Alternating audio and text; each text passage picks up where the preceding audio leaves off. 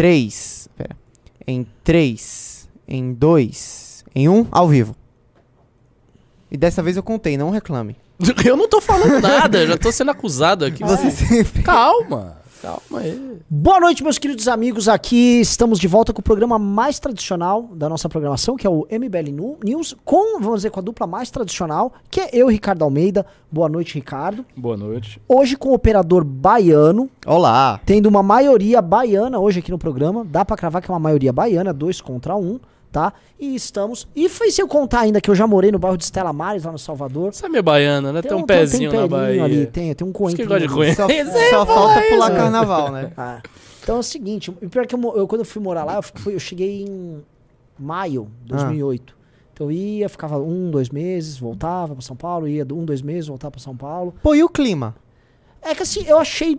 Eu, eu peguei o período do São João, é que é sempre quente, mas eu peguei um período ali bom. E eu fui embora no fim do ano, antes do verãozão. Mas ficava contrastando o clima, né? Você não sentia a diferença? Me lembro, sim. Não. Pô, eu senti muita diferença. Assim, tipo, Ah, fiquei- de lá pra cá? De lá Não, pra isso cá. é óbvio, óbvio. Pô, eu pensei que era lá, lá. Galera, boa noite, tá? O, o- Nós estamos aqui com o título MBL sofre mais um cancelamento e com a capa Derrete MBL, tá? E sim, meus amigos, eu queria comentar é, com esse rosto triste, olhar de pesar, que o MBL foi cancelado no dia de ontem. Eu descobri agora, porque fui puxar um relatório de redes sociais, que o Movimento Brasil Livre passou por um cancelamento gigantesco, tá? E eh, de fato houve uma grande mobilização em redes sociais, especialmente no Twitter, para cancelar este grupo.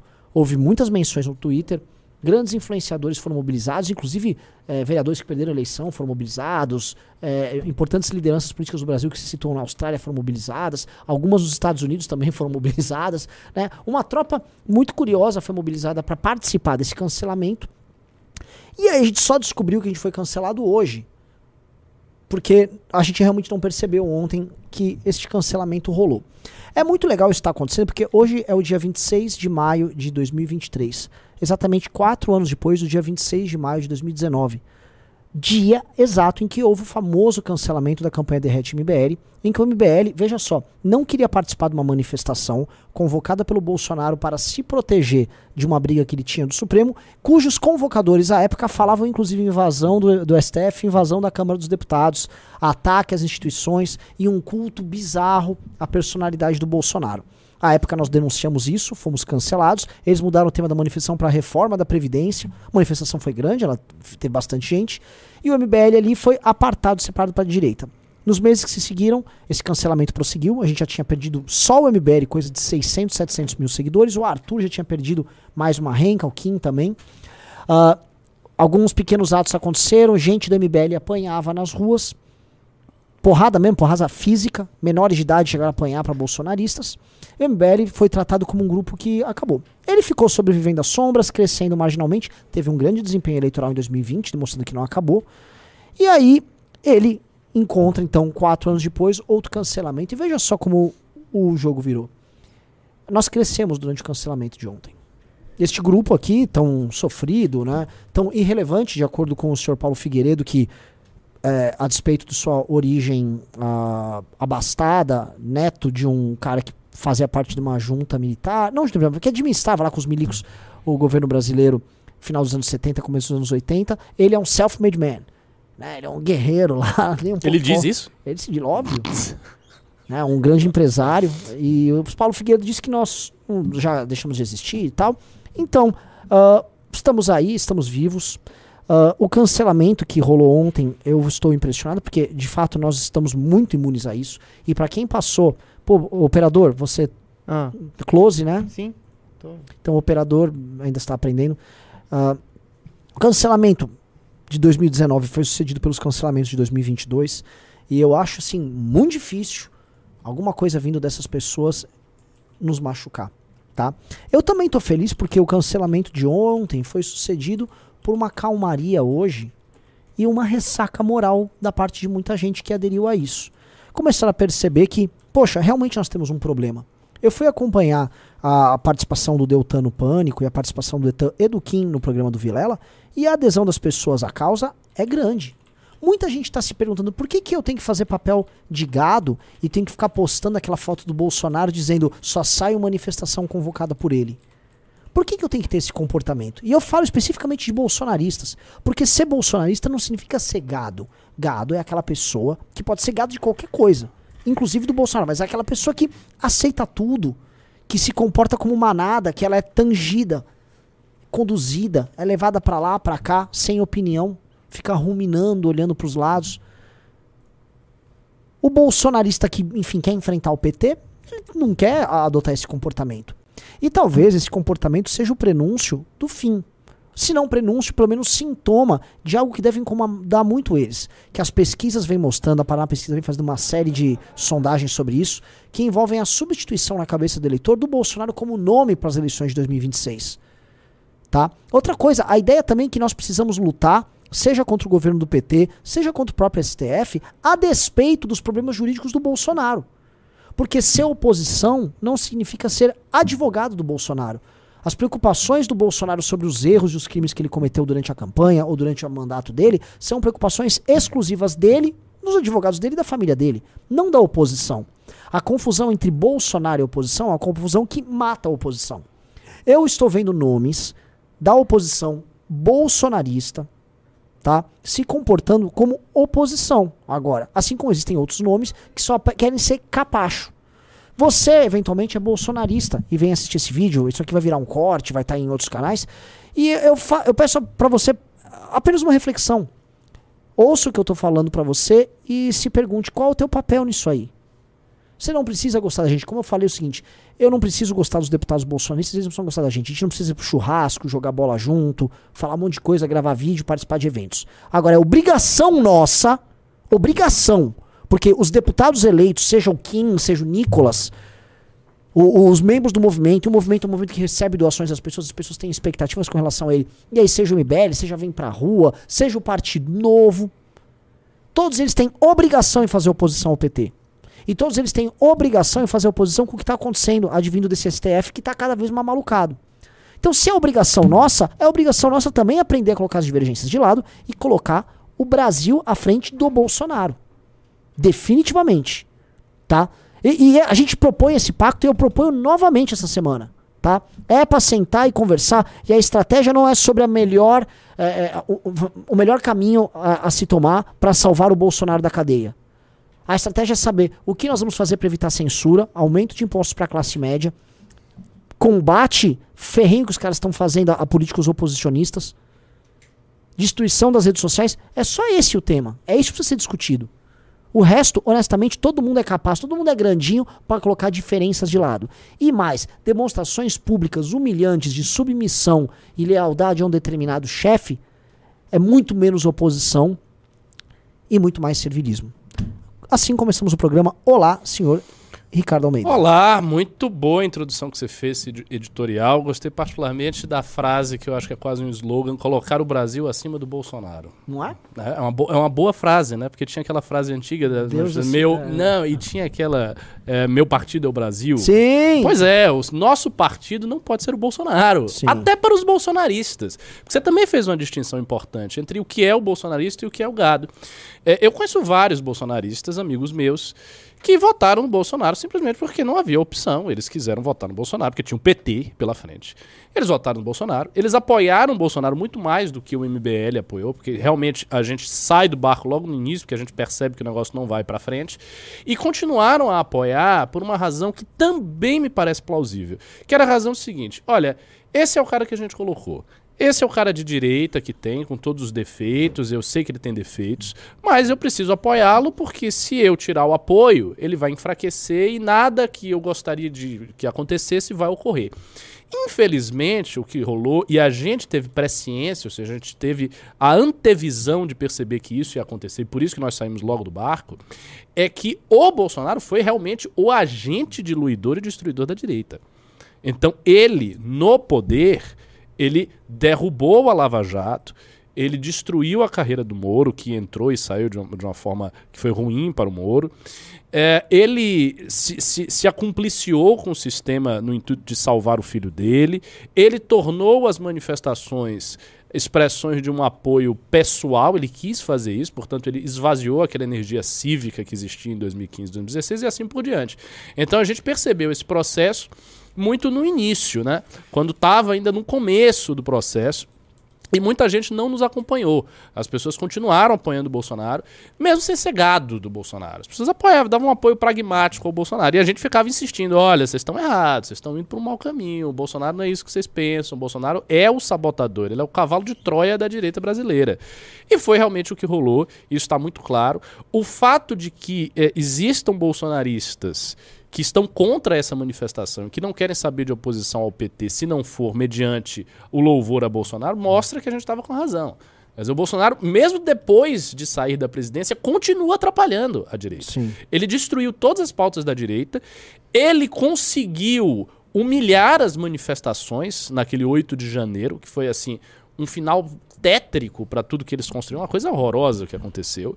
Ele fez isso, pessoas foram presas, vários aliados dele se deram mal, foram presos. Ele não ajudou os aliados, ele deixou os aliados né, se, se destruírem. Muitos desses aliados ficaram ressentidos com Bolsonaro, exemplo da Sarah Winter, que falou mais de uma vez, né? Uh, do seu ressentimento, que ela imaginava ah, que o Bolsonaro teria algum tipo de ajuda e não teve, as pessoas realmente se deram mal. Tudo isso aconteceu. Ele perde a eleição, o primeiro presidente a não ser impeachmentado, que perdeu uma eleição, uma reeleição na democracia, né, na, na, na, nova república, foi ele. E mais do que isso, agora ainda fica, quer dizer, atrapalhando o processo de oposição, atrapalhando a construção da direita. Felizmente, como falou o Renan, uh, existem deputados da base bolsonarista que tem, já estão com a consciência um pouco mais clara a respeito de tudo isso, né? E que sabem que o momento agora é de oposição ao PT. Nós vamos ter, minha gente, quatro anos de oposição árdua ao PT. Essa nossa luta que a gente está começando é uma luta que vai prolongar-se por muito tempo. Isso vai ficar até o final desse ano, do próximo, do próximo. Não vai parar. Até porque, detalhe, o PT não vai deixar de atacar os seus inimigos. Mesmo se o PT sofra uma derrota agora, por exemplo, se esse PL da censura não for para frente, nem no legislativo e nem no judiciário, Vamos supor que a gente crie uma pressão tal que o judiciário, que está há muito tempo numa situação confortável, saia dessa situação confortável e sinta que é descabido levantar uma censura que vai, enfim, promover problemas na vida prática de tanta gente. Aí o, o judiciário tira o pé e no legislativo não passa. Ah, o PT foi derrotado. Ok, ele foi derrotado. Mas ele vai vir com outra coisa. Ele vai vir com outro projeto. Ele vai pensar um outro meio de calar a direita. Eu tenho absoluta certeza que o PT continuará, pelos próximos quatro anos que ele tem, pensando, formulando meios de derrotar a direita, de calar a direita, de calar a boca da oposição. Ele vai fazer isso. Então é, evidente que é, é, assim, é imperativo que haja um mínimo de união cívica para combater isso. Porque se você não tiver, todo mundo vai perder. É aquela coisa que a Dilma falou, né? Ninguém vai ganhar, ninguém vai perder, todo mundo vai perder, todo mundo vai perder. Então, assim, se as, as brigas facciosas dentro do nosso campo não nos permitirem é, nos unirmos em situações como essa, todos vão perder. A gente vai se dar mal nesse processo de enfrentamento contra o PT. Então nós temos que ter consciência política e fazer o trabalho do jeito certo. E é isso que a gente está construindo aí nessa manifestação. Vamos fazer manifestação. Manifestação vai ser a mais divulgada que a gente puder. A gente vai fazer um trabalho. Né? Tem os nossos militantes, os meninos da academia. Estou até aqui com a camisa aqui de, de Esparta da academia. O pessoal vai estar tá na rua, vai estar tá fazendo divulgação, vai estar tá fazendo um trabalho como o MBL sempre fez, um trabalho de seriedade e de responsabilidade.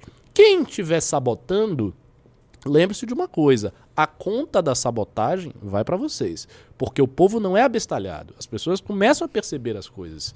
Elas sentem, pô, é uma manifestação contra o PT. Como é que tem gente contra?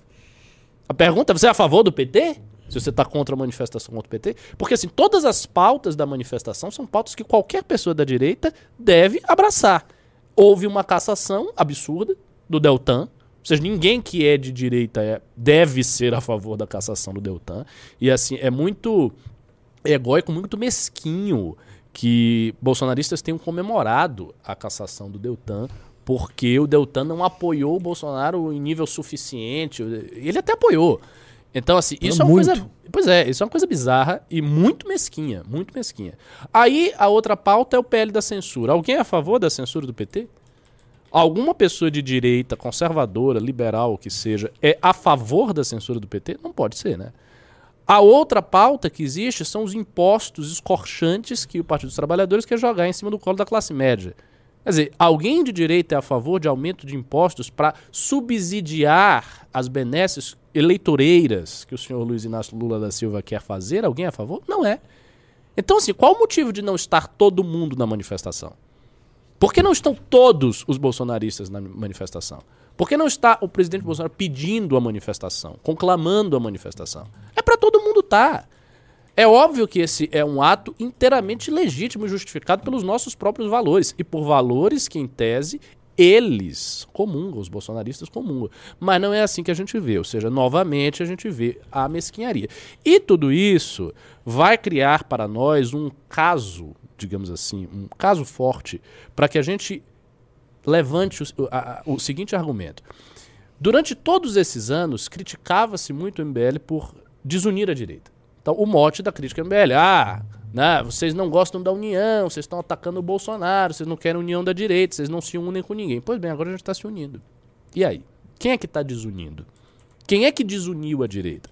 Porque uma coisa que muita gente se esquece também é o seguinte: o bolsonarismo desuniu a direita antes do Bolsonaro vencer a eleição. Não foi só depois, foi antes. Foi antes.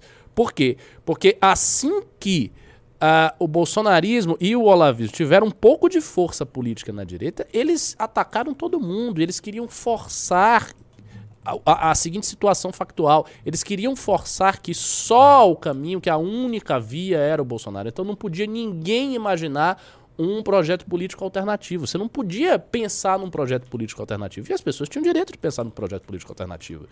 E quando a gente chegar na próxima eleição de 2026 não vai todo mundo estar tá pensando em projetos políticos alternativos? E o que tiver mais apoio vai ganhar. E é do jogo. Mas você não precisa estar tá destruindo o projeto do, do, do, seu adversário quando ele é do mesmo campo. Você não precisa mentir contra ele, como os bolsonaristas mentiram. Então, assim, fica muito claro quem está desunindo a direita e fica muito claro o compromisso que o MBL tem em fazer uma posição séria ao PT muito bom. Esse foi o professor Ricardo Almeida. Queria só avisar o operador baiano. Você sabe que o, o Junito da galera te separou o react do Constantino. Sim, a galera está implorando no chat. Todo mundo tá implorando, assim, pra Todo gente mundo O Constantino tá continua a bater. Mas a, a, galera gosta de falar do Constantino aqui? É, é, assim, gosta porque ele é uma figura muito engraçada de todo esse é um período. pancada de, o Constantino de é para você é. o que o Marcos Duval é pro Arthur. É, um, é um clássico recorrente do programa. É, Só okay. que eu preciso entender um negócio. O Marcos Duval vem bombando lá nas redes sociais. O Constantino ele não existe mais nas redes sociais. e mesmo os vídeos atacando a gente, eles não têm views mais. Não tem? Não, o cara tá tudo detonado. Para assistir os vídeos precisa de VPN. Ele também caiu numa, meio que numa irrelevância. Hum. E mesmo nas lives nacionais que ele participa, em que ele burla essa regra do Xandão, também não bombam. Então o Constantino tá meio lenhado. Mas disse que assim, ele gastou um vídeo inteiro, fez um documentário do MBL é. praticamente. É, 30, mais de 30 minutos. 30 minutos tarado por nós. Mas a gente não vai ficar 30 minutos reagindo não, a ele. Não, sem condição. Vou colocar até em 1.25 aqui pra ajudar Mas vocês. tem alguma coisa legal aí? Tem pra... alguma então, coisa Então, foi o Junito que me passou, não vi. Então vamos, vamos responder esse cara. Ver? Eu quero responder, porque é necessário. A gente já respondeu o Holiday, já respondeu o Kim É, a gente tem que responder, Tem sim. que responder esse cara. É... E, e, assim, o vídeo é ótimo, assim, já começa pelo título. Tá, tá aí na tela? O, não o fico ao lado dos oportunistas do MBL, nem, nem contra o eu PT. Eu já começo, você não fica, porque você nem no Brasil tá. Nem no Brasil tá, não dá pra você ficar lá, não dá pra você se ladear a gente em nada, porque você tá nos Estados Unidos, meu velho. Suas posições são posições de boutique. Outra então, coisa que eu queria comentar aqui. Você veja, vocês vejam o critério desse sim. vagabundo. Ele tá dizendo que ah, eu não fico do lado do oportunista contra o PT. Ou seja, estar contra o PT para ele é menos importante Sim. do que estar do lado dos oportunistas. Vamos supor que o MBL fosse oportunista de fato. Vamos supor, vamos aceitar aí por, para fins do argumento. Ah, o MBL é oportunista mesmo, o MBL não vale nada, é oportunista. Vamos supor que é oportunista o MBL. Uai, se eu sou contra o PT do jeito que eu sou, eu fico do lado de qualquer oportunista contra o PT. Sim. Você não ficaria? No impeachment de uma foi assim. Mas não é? Óbvio. A gente ficou do lado de um monte de gente. A gente ficou do lado de pessoas que eram corruptas até. Sim. A gente ficou do lado de todos os partidos. A gente ficou do lado do PSDB. Quando o PSDB foi oportunista durante Sim. todo o processo do impeachment, mudou depois. Porque o objetivo era tirar Dilma Rousseff. Então, não fazendo nada ilegal, tudo era válido pra fazer aquilo ali. Mas esse cara não, ele não quer ficar do lado do MBL, nem contra o PT. Ou seja, ah, eu vou lutar contra o PT? Não, não vou lutar não, porque tem uns oportunistas aí. Vamos lá, vamos, vamos ouvir Vamos. nosso querido Consta. Vamos lá. Opa, Tá sem som. Sei. Olha aqui, ó. Tá sem som pra gente. Oi.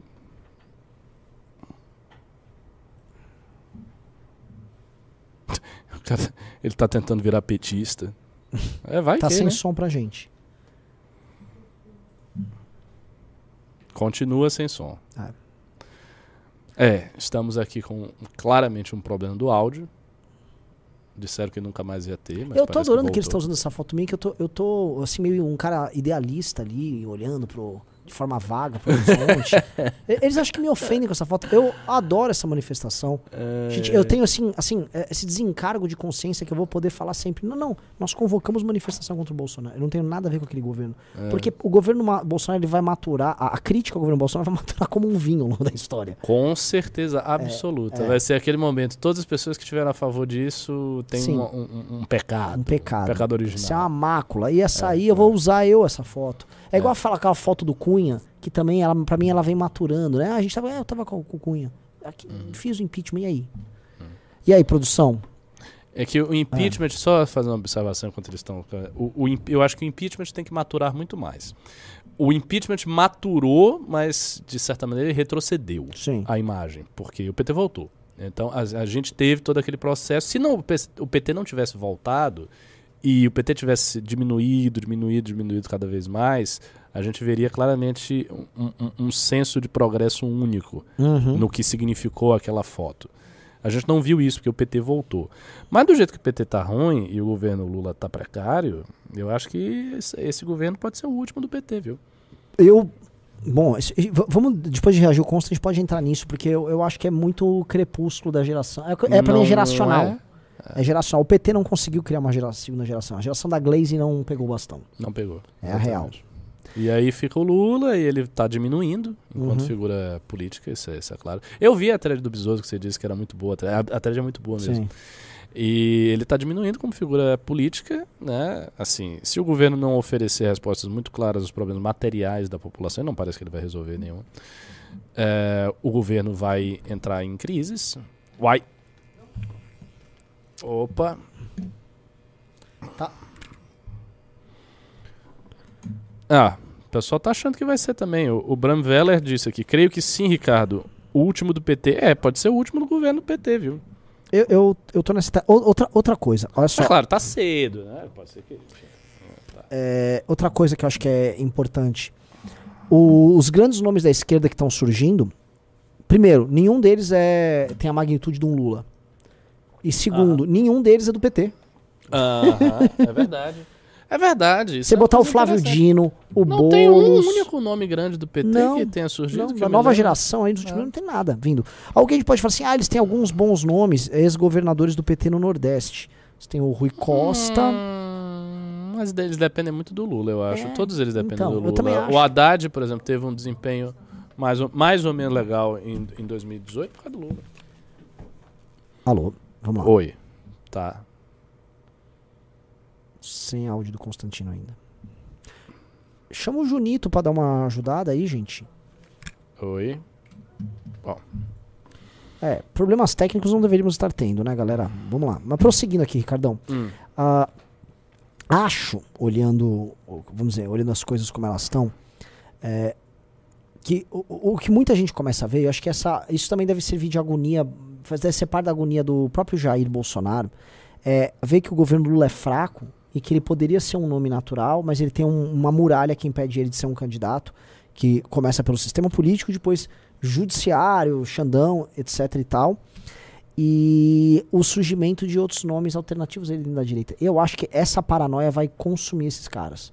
Porque é- essa- isso que está acontecendo, do Constantino aos caras atacando a Uhum, eu manifestação. entendi. Ele está se sentindo paralisado ao passo que os outros não estão paralisados. Isso. Porque nós não temos os problemas que ele teve. Isso. E aí ele fica pedindo pra geral, paralisem também.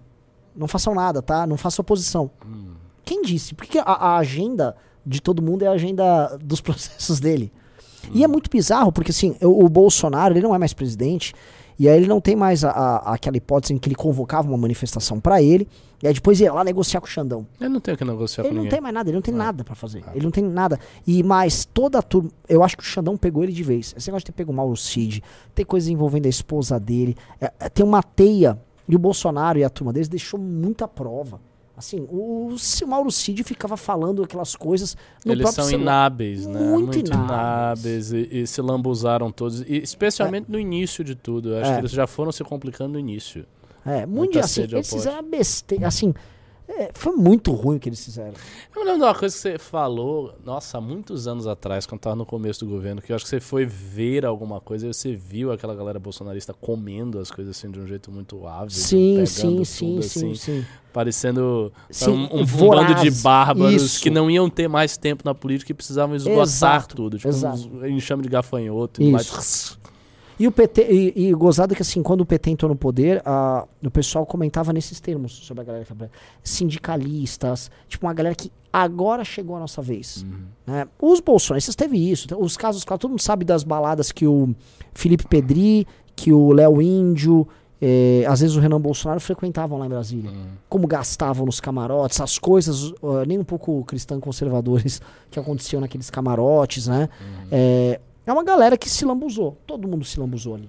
É, e eu acho que o, o, o ato de se. Vocês têm uma. Não quero virar aqueles coaches estoicos, né? Que agora é na moda, mas você ser meio estoico, você também, sabe, você, não, você tem esse certo distanciamento com as delícias do poder, você não se seduzir por isso, te torna mais forte. E eu acho Com que isso certeza, enfraqueceu eles acho. demais. O caso assim, a Michelle Bolsonaro, eu acho muito engraçado. Eu fico olhando a Michelle e a Janja se xingando indiretamente. Ou uma, ou, ou uma bolsonarista. Elas se parecem, né? Psicologicamente, são muito parecidas. Muito! São duas mulheres que vieram de baixo, casaram com um homem muito mais velho do que elas, ascendem ao poder e começam a gastar com marcas e querem aparecer muito E mais do querem que deveriam. aparecer, Assim, querem acho- ser sucessoras. tal. É, É a mesma é coisa. muito parecido. é. E aí elas ficam se xingando. Vocês estão se vocês são a mesma coisa. A diferença é que a Michelle é mais bonita do que a Janja. É, mais no- nova. É. Tirando isso, hum, é a mesma coisa. Não, é uma. É uma, é uma, é- e, é, e é interessante que as duas também representam a agenda de costumes do governo. Uhum. Né? Uhum. A, a Michelle é a agenda evangélica e tal, e a Janja é a agenda woke.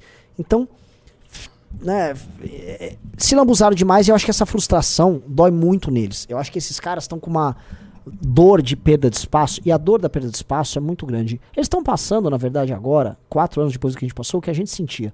Tipo, putz, tudo que a gente fez tá meio que derretendo, passando, sabe, caindo aqui, eu não tenho como fazer, como é que eu seguro, né?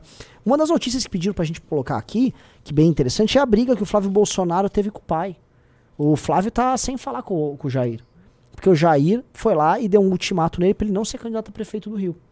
Hum. E, o, e ele tá pistola, não tá gostando disso. Por que o, o Bolsonaro não quer que ele seja candidato a prefeito Foi Rio? um, aparentemente foi um pedido do próprio partido. Né? O partido, o partido tem, a- assim, existem as circunstâncias tem, específicas lá. E o Bolsonaro também não quer ficar na crista da onda. Por quê? Flávio candidato lá no Rio vão começar a levantar coisas do Rio. É. Pra E que que ele- justamente do Flávio, né? Que, Exato. o cara que começou tudo, o Bolsonaro deve dizer, pô, você arrasou o negócio todo, você quer, você quer ficar quieto, Cê- moleque. cê ferrou aí, pô, aí fica, me, fica quieto aí, é senador, ok? E assim, o- conhecendo ali o eleitorado bolsonarista, o Flávio vai pra uma reeleição de Senado na próxima. Fácil. Fácil, são dois na próxima. É. E ele é um candidato do Bolsonaro. Sabe, pra, pra que arrumar confusão, pô? Fica quietinho aí, pô. Tá tudo ok. E o Senado realmente, assim, é uma mamatolândia é, Infinita, ali. infinita, infinita. 80 assessores, É. a grana preta. É. É, é- é muito de boa ser Muito. senador, realmente. todos os planos de saúde, todas as hiperaposentadorias. O Senado, as emendas de senador, que são Até É. eu também- acho que tem menos coisa também pra julgar e pra, pra, pra Não, você propor trabalha menos. Você trabalha menos. seu né? poder vale mais. Mais, tá. É uma eleição que às vezes é até mais fácil que uma eleição de deputado, Oito caso. anos você fica lá Oito tranquilo. anos. Aquela, aquele mito da qualidade superior do Senado não existe. O Senado Não, é ridículo. Não existe. E ridículo. agora com o bolsonarismo renovando o Senado ficou pior Ficou, ainda, né? Ficou, ficou. uma galera É, completamente... A gente fala que a Câmara, Câmara piorou, O Senado, assim, senhor, o Senado é. Eu vou dizer uma coisa, eu acho que é, a gente crescendo muito, se a gente tiver um crescimento assim, exponencial, coisa que não, ainda não aconteceu. O crescimento que o MBL está tendo é um crescimento aí eu ainda considero marginal, por esforço, papapá. Mas tendo assim uma explosão, como aconteceu com o Bolsonaro, a gente teria senadores, viu? A gente teria que hum. pensar em senadores. Sim. Porque o, o, o, voto do senador tem uma coisa. O, como esse voto de internet é um voto que concentra muito, então a Carla Zambelli tem um milhão de votos, mas ao mesmo tempo eles não têm uma base, uma pirâmide de vereador, prefeito, não tem nada disso. Então o voto todo concentra numa figura. É mais fácil eleger senador. Uhum. Por isso que a renovação é tão grande. Porque aí vai o voto todo para aquela figura que desponta na rede social. Então, um dia, talvez não muito demoradamente, o MBL tenha senadores aí. Sim. Só falar um negócio rapidinho, galera. Duas pessoas entraram no clube. Nesse período de pré-manifestação, nós estamos dando uma revista Valete para cada um que está no clube, tá? Dando a revista Valete. Todo mundo que entrar no clube vai levar a revista Valete. Então já entrou dois, vamos botar aí uns 10, umas 10 pessoas hoje aqui no clube, tá? Clube que está chegando logo mais a 6 mil uh, usuários. É, né? deu um upgrade extraordinário com essas, é. com essas manifestações. Sim, estamos muito, muito. E aí, espero que o. Pessoal, comentem aqui no chat o que, é que vocês estão achando. Uh... A gente vai pegar os discursos da manifestação e jogar no clube? Ou vai ser só no YouTube? Ah, os discos da manifestação tem que ir pro. No YouTube, né? É, shorts. Hum. Uh, agora sim, uma coisa que a gente precisa comentar: tem 3.700 pessoas aqui e eu vou reiterar em todas as lives.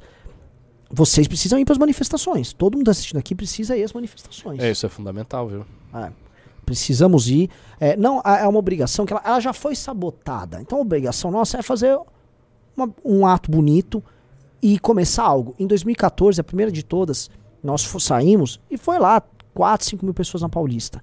Dali foram derivando outras manifestações em outros lugares e, enfim, a coisa tomou corpo. Essa aqui é o momento de fazer uma boa manifestação, um ato bonito, um ato juntando forças. Desse a gente vai indo pro outro, e pro próximo, e pro próximo, e pro próximo.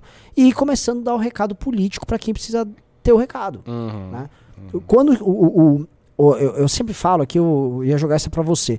O Xandão já sabe o que esperar de manifestações e atos vindos do, do bolsonarismo mais exagerado, aquela turma que ficou na frente de quartel. Atos antidemocráticos, olha como fica fácil. E os caras se ajudavam. O Supremo é o povo, vamos fechar o Supremo.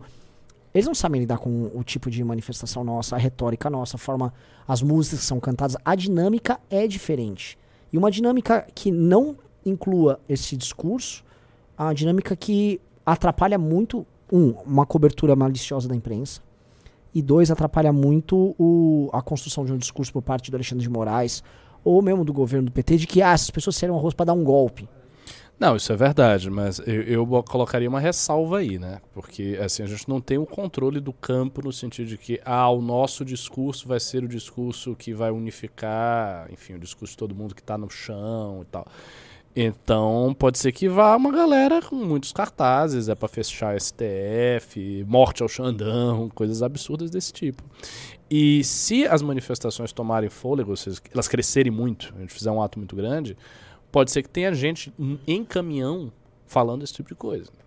E aí a gente vai ter que pensar o jeito de conversar, de ter. Realmente a gente precisaria ter um comitê muito rigoroso de construção disso aí, eu acho que centralizado em algumas pessoas que têm cabeça e essas pessoas têm que tipo passar a peneira na manifestação. Eu, eu... Essa de agora não tanto, agora não porque tem, ela está sendo sabotada, essa galera muito louca não vai. Então eu não acho que isso vai ser problema agora. Mas com manifestações maiores isso é um problema. E a gente vai ter que enfrentar antes esse problema. Uhum.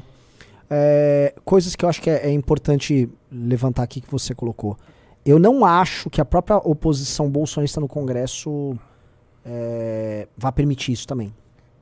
Pela própria ok, a, institucionaliza, a institucionalizada, a mas tem a galera. Mas que aconteceu no, no, nos quartéis, né? Movimento do, do, do, dos leões da pátria. Sim. Aí vai o cara, e o cara bota, esses caras botam dinheiro, Sim. eles pegam, fazem a vaquinha é. e botam o trio lá. e ele não quer saber, não. Leões da pátria. É. Leões da pátria. Ninguém bota... O rugido deles vai ser ouvido. É, é isso. É. Aí ele bota um trio lá. E aí ele começa a falar, as pessoas começam a falar qualquer coisa. E esse, esse pessoal, ah, é oposição institucionalizada bolsonarista. Esse pessoal é desorganizado.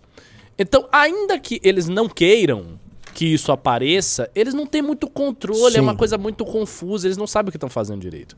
Então, se tiver, sei lá, dois trios, um trio, um trio que seja, na Paulista, numa manifestação de maior corpo, com um cara falando coisas desse tipo e com cartazes, já era. Sim. Entendeu? Vão taxar que a manifestação é golpe, é fechamento do STF, é ato antidemocrático, vão simplesmente vão taxar isso e vão responsabilizar as lideranças da manifestação. E fica muito ruim para as lideranças. Ah, não, mas a gente não sabia, não teve como controlar. Uai, mas vocês não estão liderando o processo? É que, a- eu- eu- eu- do outro lado, assim, a imprensa adora mostrar o famoso aconteceu um racha, a divisão nas manifestações. Isso, isso haveria cobertura muito clara disso. Eu acho que, ah, no mínimo, você conseguiria fazer uma risca e as brigas que aconteceriam.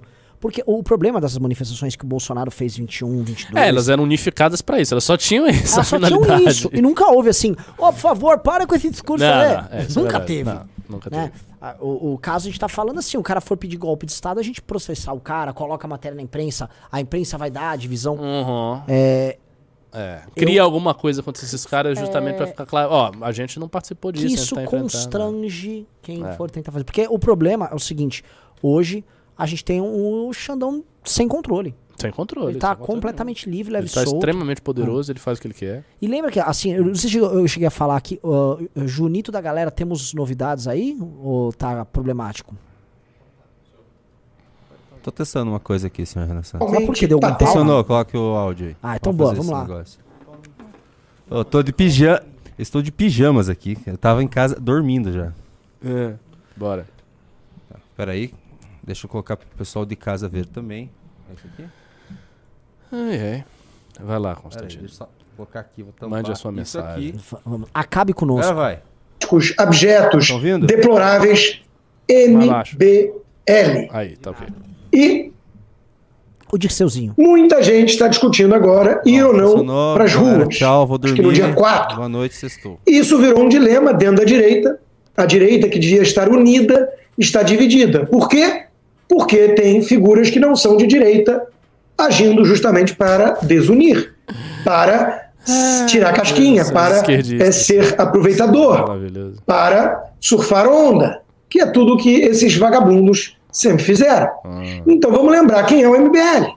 O MBL, na figura do Dirceuzinho, que é o líder maior, é esse que estava ao lado do comunista Orlando Comunista! Silva, Comunista. relator da PL da censura. Gente, eu vou adiantar minha conclusão e desenvolver meu raciocínio. Caramba, ele tem um raciocínio e uma conclusão. Rodrigo, é hora de unir a direita. Escrevi sobre isso na Gazeta do Povo hoje. Tem 40 Né? minutos ele falando disso aí. E mencionei o dilema de gente séria, como o deputado Marcelo Van assunto. e ele me procurou. Hum. É, entendo seus pontos, tudo mais. É, pena você não conversou comigo antes. É, não é o MBL que está liderando isso, o Deltan está gigante. Não é só o Deltan, entendo seu, seus pontos de que tem que ser o big picture, tem que ser gente como você que está sendo perseguida, é, mas agora é hora de se pausa. unir O cara é em muito, prol esse de, cara é em muito prol de algo engraçado. Tem que ser ele a liderar a manifestação, né? Ele, Deveria ser ele, tá? Mas não estão deixando. não estão deixando, estão impedindo. Faz uma sua então, Constantino. Faz assim, manifestação pra eu voltar ao Brasil. Aí você volta. Não posso! Estão impedidos no aeroporto! É, é, volta aí pro Brasil. O que é que tá lhe impedindo? Alguém tá lhe segurando? Volta aí pro Brasil, das caras, e é isso. Esse cara. Se você for preso, você vira Marte. Separa assim que boa parte dessas pessoas que a gente tá lidando. A gente tava falando do xaropinho do Kim Paim, o Fernando Holiday ontem. Esse cara é uma galera louca. É uma galera louca, uma galera desqualificada É. e uma galera assim. Essas pessoas acenderam também porque, como a direita não tinha nada, o que rolou? A direita não tinha nada. Então todo mundo que fez alguma coisa, as pessoas se colaram, sabe? Foi um É. enxame. Aí, não, não houve a coisa assim, ah, tem um monte de gente qualificada, sabe? Muitas. aí- Não, não tinha ninguém. Ninguém queria assumir o bagulho da direita, isso é real. Quem assumiu, quem botou no peito e que tinha uma habilidade com rede social e de comunicação, bom, explodiu. Sim. E aí a gente tá vendo isso aí, o resultado. O cara, ele não tem nem assim, ó, sabe? Aquela coisa, pô, não vou. Não, ele se cita. Não, não, tinha que ser você, Constantino, a liderar. E eles citam o Big Picture. E ele não nega. Então, o Big Picture inclui ele. Ele é a representação máxima do Big Picture. Ele deve achar que a perseguição a ele é uma perseguição a todos nós, né? Constantino é o nosso nós, mártir. não, aos outros, né? Não a gente. Ah, não, nós somos. Desculpa, muito bem. Aos outros. É, nós somos oportunistas aqui. Maior e tudo mais. É o mesmo argumento da Carla Zambelli. E aí eu me pego pensando o seguinte: unir quem? Quem? Essa pergunta é importante. A direita, MBL não é de direita. Todo mundo que é anti-PT, por quê? Por quê? Porque o PT é o pior que pode nos acontecer. Há controvérsias. O quê? Há controvérsias. Opa. Eu opa, conheço opa, opa, a você fundo tá... Vamos uma lá, pausa. controvérsia. Você tá chamando a gente de esquerdista? Tá... Peraí. Eu fui- Peraí, isso, isso é uma coisa muito delicada. Quer dizer, o cara tá chamando a gente de esquerdista, o que é um absurdo Isso. do ponto de vista de qualquer tipologia política. Isso é uma loucura. É óbvio que é MBL de direita. E ele tá dizendo, não, mas o PT não é a coisa mais grave, é controvérsia. O que que é mais grave? E- uma coisa só, eis um Aí cara ele vai dizer que- o MBL. Ele topou se aliar com o Valdemar da Costa Neto, com o Arthur Lira, com todos esses caras com o Bolsonaro, ele justificava o apoio ao Arthur Lira. Esses caras são de direita. E aí, é, não, então assim, contra o PT, veja só, nem tudo é válido. Então, o que que é válido? Porque se ele tá falando de caras, assim, que tem um histórico execrável e ele topava se aliar... Mas era só pra ajudar o Bolsonaro, aí tudo bem. Contra o PT não, né? Mas se for pra ajudar o Exato, Bolsonaro, então, tá não, boa. então há uma diferença aqui na história. Se é com o Bolsonaro, meio que até o MBL valia, talvez. É lógico. Valeria. É, se a gente tivesse. se na é época a gente tivesse pedido. Uma pergunta simples: se nós tivéssemos pedido perdão, nos humilhado, como está aí o, o rapaz, né? É. Ou como ele mesmo fez, Constantino. como ele fez. E aceitado o Bolsonaro. Não, Bolsonaro é nosso mestre. Aí tava tudo certo. É. Então, o- deixa eu aprender uma lição aqui. A lição pra todos nós aprendemos. Há uma diferença entre ser antipetista e pró-Bolsonaro. É Quando você é pró-Bolsonaro, é meio que a barca é grande, você- todo mundo É entra. mais do que o antipetismo. Tá, então, entendi. O É a pró civilização ocidental. É, ah! Toda ela está sobre Bolsonaro. Bolsonaro e o Papa. É, tipo a mesma coisa. Sim, sim. Meu Deus, cara. Essa foi, foi dura. Vai, vamos lá. próximo, Deixa eu ver o que ele vai falar. fui crítico do petismo desde sempre, do MBL, de liberal isentão, de bolsonarista. Vocês lembram que eu tretei com o Eduardo Bolsonaro? Eu sou blogueiro bolsonarista, segundo os vagabundos do MBL. Eu não tenho foto com a fazendo arminha ao lado do Eduardo Bolsonaro, ao contrário do Arthur Duval. Mas vamos lá. Você tem uma foto Eu fui alvo fazendo de todos com eles. pateta na Disney. Ok, acho que é O que eu posso garantir para vocês é que eu desconheço gente mais podre, baixa, vil, desprovida de princípios e caráter do que a turminha do MBL. Eu dá, dá- dá, uma, desconheço. dá uma pausa aí também. Não tem Dá uma pausa aí também. Olha, pra usar uma expressão que o Olavo gostava muito, a falta de senso das proporções deste cara. O PT, meu senhor, o PT fez dois escândalos de corrupção bilionários. O PT teve inumeráveis pessoas presas, entre os quais o Lula. Pesa sobre o PT a suspeita de ter. A suspeita, que eu não quero receber processo, de ter tido uma participação no assassinato do prefeito de Santo André, ex-prefeito Celso Daniel. O PT tem, segundo ele mesmo, conexões com narcotraficantes, Sim. com as Farc, com Foro de São Paulo. Mas não tem força política mais terrível do que o MBL. Sim. Não. O PT, assim, o PT é, é ruim, mas não tanto. né? Mas o MBL é muito sujo. Quer dizer, o que, que a gente teria que ter feito pra ser mais sujo que isso? Ter começado um genocídio? Ter se aliado com. O quê? Sabe? Isso, isso é. Isso é. Esse cara é um maluco. Esse ca- é, é, assim, o, o lance todo, assim, é, obviamente, antigamente essas críticas dele, falou, pô, esse cara tem audiência falando esse monte de besteira, mas hoje ele não tem mais tanta audiência. A gente só tá fazendo pelo esporte, porque isto é um, um bobo. Isso é um bobo. Assim, isso é uma crítica muito boa. Ele simplesmente Não, não, tem gosta ninguém mais sujo do que o MBL em toda a política Em toda nacional. a política, eu são os maiores canalhas. É, assim, é- é e o lance, assim, o fato dele estar falando isso, ele tá vermelho. Olha só, ele tá vermelho ali na imagem. É, é que ele realmente, assim, ele odeia muito a gente. Ele- Muito, especialmente muito você. especialmente. Ele não gosta nada de você. muito, porque, né, pro cara tá indo pra esse campo. Né, não, enfim, vamos, vamos lá. petista. Ó, para, para, No pausa. mesmo. Eu tenho que me corrigir. Ele teve 3 mil views nesse vídeo. 3 mil vezes. 3 Sério? Mil, 3 mil. Quer dizer, ele tá- vai ter muito mais porque a gente tá dando audiência aqui no nosso, né? Ô, Constantino, nós estamos ajudando você a ser visto no Brasil. Fazemos parte da resistência. Você é o nosso líder. Vai. nível. Então, eles se mostraram extremamente oportunistas, demonizaram o Bolsonaro de maneira oportunista, porque queriam voltar a ter algum tipo de é, é, projeção, Como a gente. protagonismo, e agora estão fingindo Cara, que é hora de uh, todo mundo se unir contra a ameaça maior do PT. Não sei o que esse cara tá falando. Para agradar o chefinho? Dória? Alckmin? Pausa aí de novo. Primeiro ele disse que a gente foi oportunista. Olha, o MBL teria sido oportunista em bater no presidente de direita mais popular que já houve na história do Brasil, que foi o Bolsonaro. Quer dizer, que senso de oportunismo é esse? Esse é o oportunismo da loucura? É aquela velha frase do Olavo sobre o, Ci, o Ciro, o oportunista se fuder? É óbvio. Bater no Bolsonaro custou demais ao movimento. Não é uma coisa simples. Tanto que ele falou que tinha irrelevante. Vocês acabaram, traíram o Brasil e agora estão acabados. Porque oportunismo é esse. É isso. E tem uma frase dele, olha só, tenta achar esse tweet, por favor, operador. É, é um, um tweet que ele fala em 2019, ele fala, ah, se eu quisesse é, ser oportunista, eu estava puxando o saco do Bolsonaro pra ter likes. Ele tem um tweet muito famoso disso. É só tentar achar, esse tweet é um clássico do Constantino. O raciocínio dele é... é- é- não faz... é- Ele não acredita no que ele tá falando. É, sei lá, é, é, não sei. Aí veio com é, que o nosso patrão é o Dória. O Dória nem na política tá mais. E o cara ainda é nosso patrão. Aí tem o Alckmin que tá com Lula.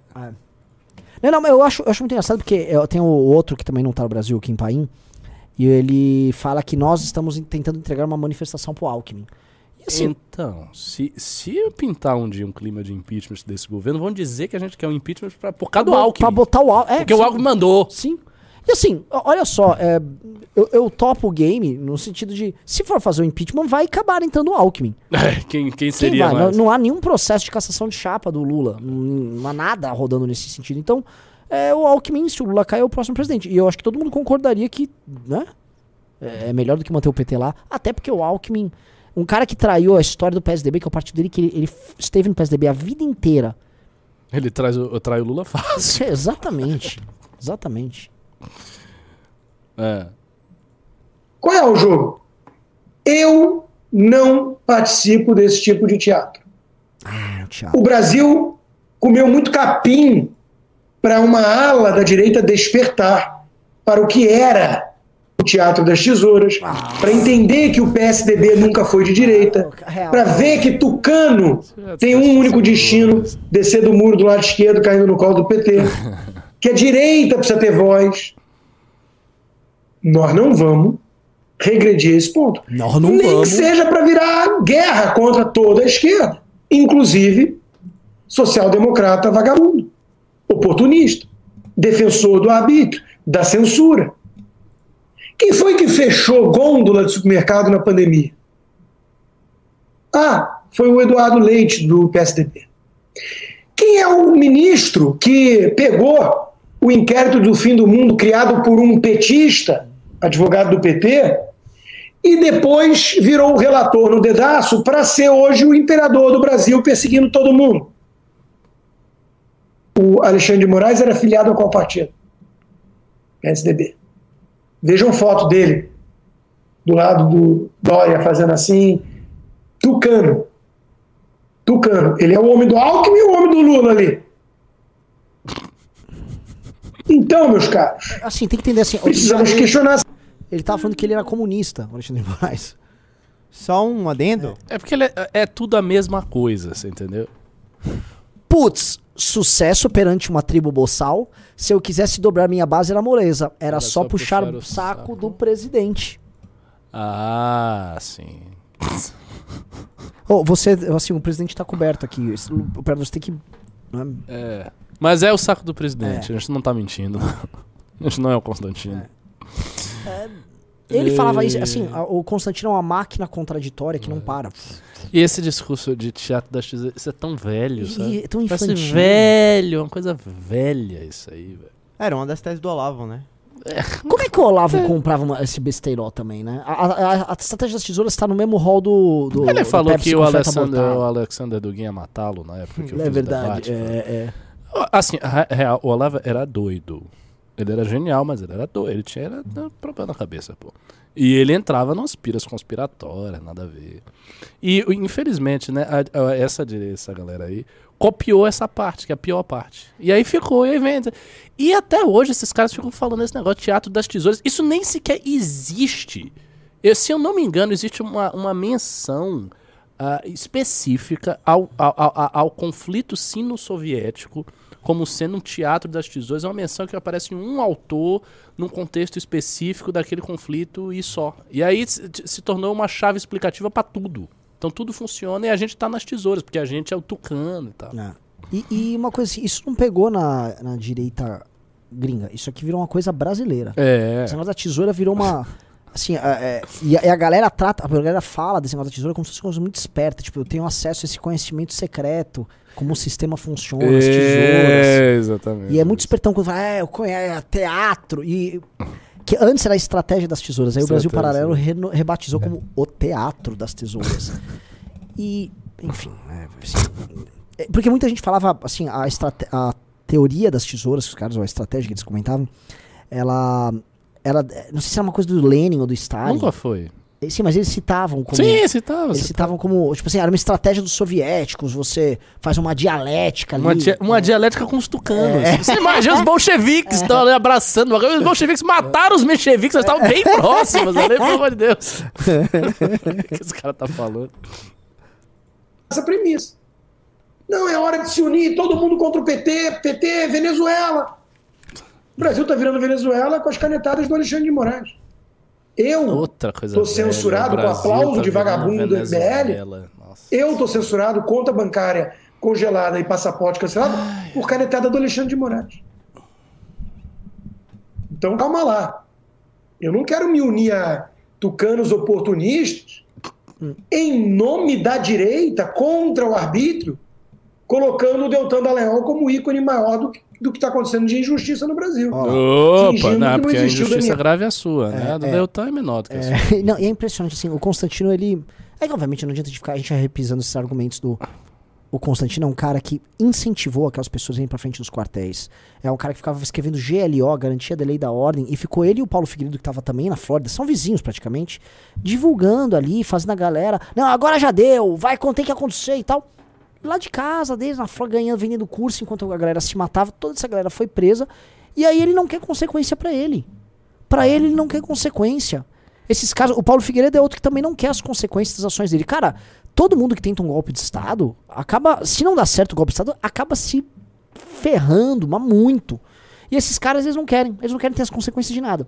Eles querem que os outros tenham as consequências. Eles não falam mais das vovós, dos vovôs que ficaram presos lá, dos coitados que caíram nessa arapuca, que foram feitos de otário. É, o próprio Bolsonaro falou: ah, aquelas pessoas eram os lunáticos. O Bolsonaro fez isso. E ele, agora, a única vítima, dizer assim, o grande herói, né? O herói da resistência é ele.